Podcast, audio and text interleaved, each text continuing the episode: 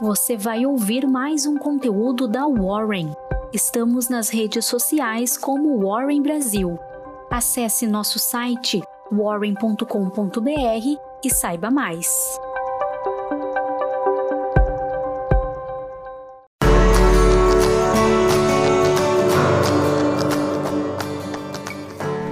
Olá! Hoje vamos falar sobre finanças comportamentais.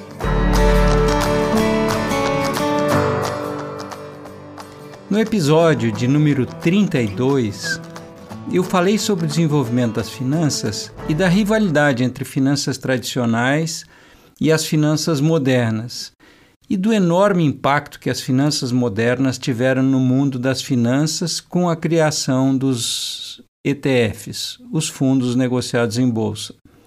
Caso você não tenha escutado, gostaria de sugerir que você escute aquele episódio antes deste.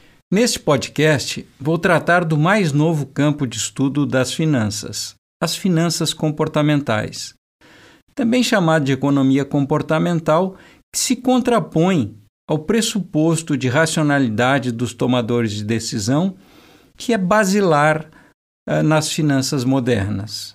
Em meados dos anos de 1990, eu tomei conhecimento dos trabalhos de dois psicólogos, Daniel Kahneman e Amos Tversky.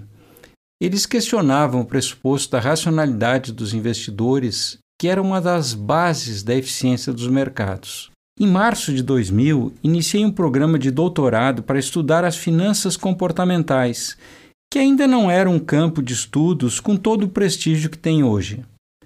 Em 2002, Daniel Kahneman ganhou o Prêmio Nobel de Economia, e em 2003 eu publiquei a primeira tese na área no Brasil. Mas antes de avançar, vamos dar um passo atrás para entender onde se situa o conflito entre as finanças comportamentais e as finanças modernas. A economia clássica estabeleceu o pressuposto de que a teoria da utilidade esperada é suficiente para descrever o comportamento dos agentes econômicos.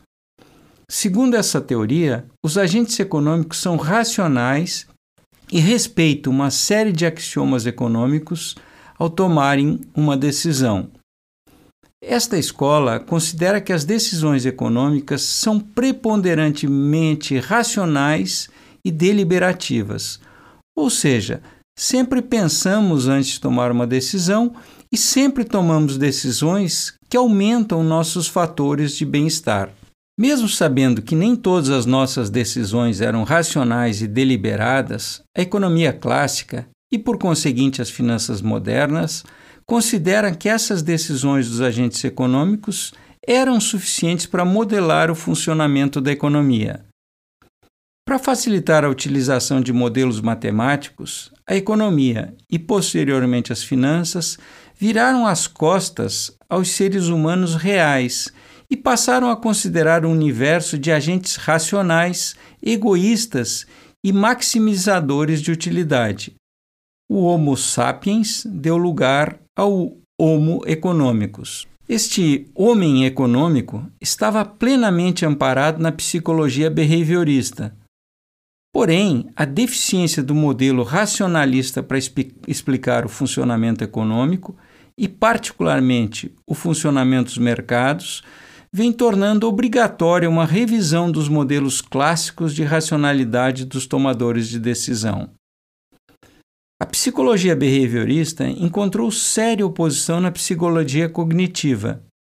Segundo os psicólogos adeptos dessa escola, Muitas das decisões dos humanos são automáticas, ou seja, não são resultado de uma vontade deliberada de decidir. Também consideram que aspectos emocionais podem afetar muitas das nossas decisões. Para explicar, vamos pensar que você é convidado para um casamento e descobre que a sua velha camisa branca está amarelada e que precisa ser substituída. Analisando seu orçamento, decide que vai gastar até 200 reais em uma nova camisa branca. Vai a uma loja e compra a camisa que atende seus critérios. Foi uma decisão deliberada, pois você pensou para decidir, e racional, pois respeitou os critérios traçados. Agora vamos imaginar que ao chegar à loja, o vendedor lhe oferece uma camisa de algodão egípcio de 300 fios. Como ela custa mais do que o valor máximo estabelecido, você reluta. Você, na verdade, nem sabe o que, que significam aqueles 300 fios. Mas então o vendedor lhe diz: Mas você trabalha tanto, merece uma camisa melhor. Pronto, você saiu do campo racional para o emocional. Foi uma decisão deliberada de comprar a camisa, mas afetada pelo emocional. Aí você vê uma gravata e lembra que para usar aquela camisa nova precisa de uma gravata nova. E compra. Foi uma decisão racional, mas automática, pois não foi planejada. Então o vendedor lhe oferece um belo sapato e você decide comprar sem pensar que já tem um bom sapato e que não precisava de um novo. Foi então uma decisão automática e emocional. Essa situação não deveria afetar o Homo econômicos, mas afeta o Homo sapiens. A, psicologia cognitiva, entre outros campos, busca entender como nós, sapiens, tomamos decisões. Valendo-se dos avanços feitos pela psicologia, surgiram as finanças comportamentais. O nascimento das finanças comportamentais pode ser marcado pelo, pela publicação do artigo Teoria do Prospecto, ou Teoria das Perspectivas, dependendo da tradução, que analisava as decisões sobre risco dos psicólogos cognitivos Daniel Kahneman e Amos Tversky, na prestigiosa revista Econométrica, em março de 1979. Em trabalhos anteriores, esses, psicólogos já tinham demonstrado que os humanos utilizavam regras heurísticas para tomar decisões.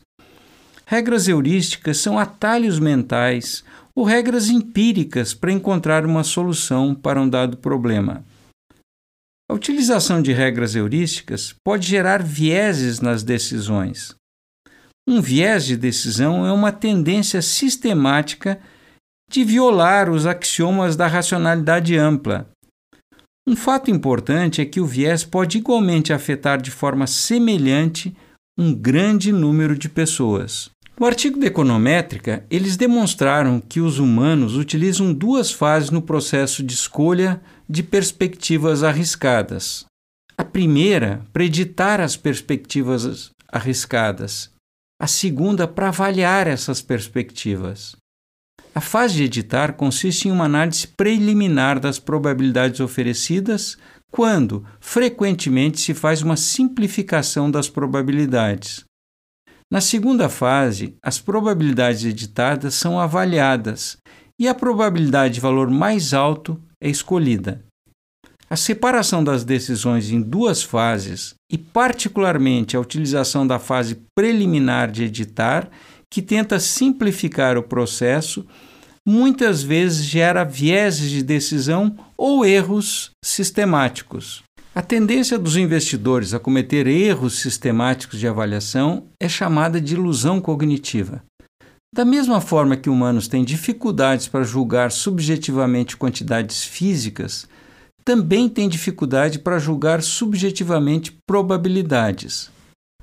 As finanças comportamentais não negam que a maioria das decisões econômicas é tomada de forma racional e deliberada, mas considera que, se não forem levados em conta também as decisões emocionais e automáticas, os modelos econômicos serão falhos para explicar o funcionamento dos mercados. Quando eu comecei a estudar finanças comportamentais, acreditava que elas seriam um bom modelo para predizer como os mercados funcionavam.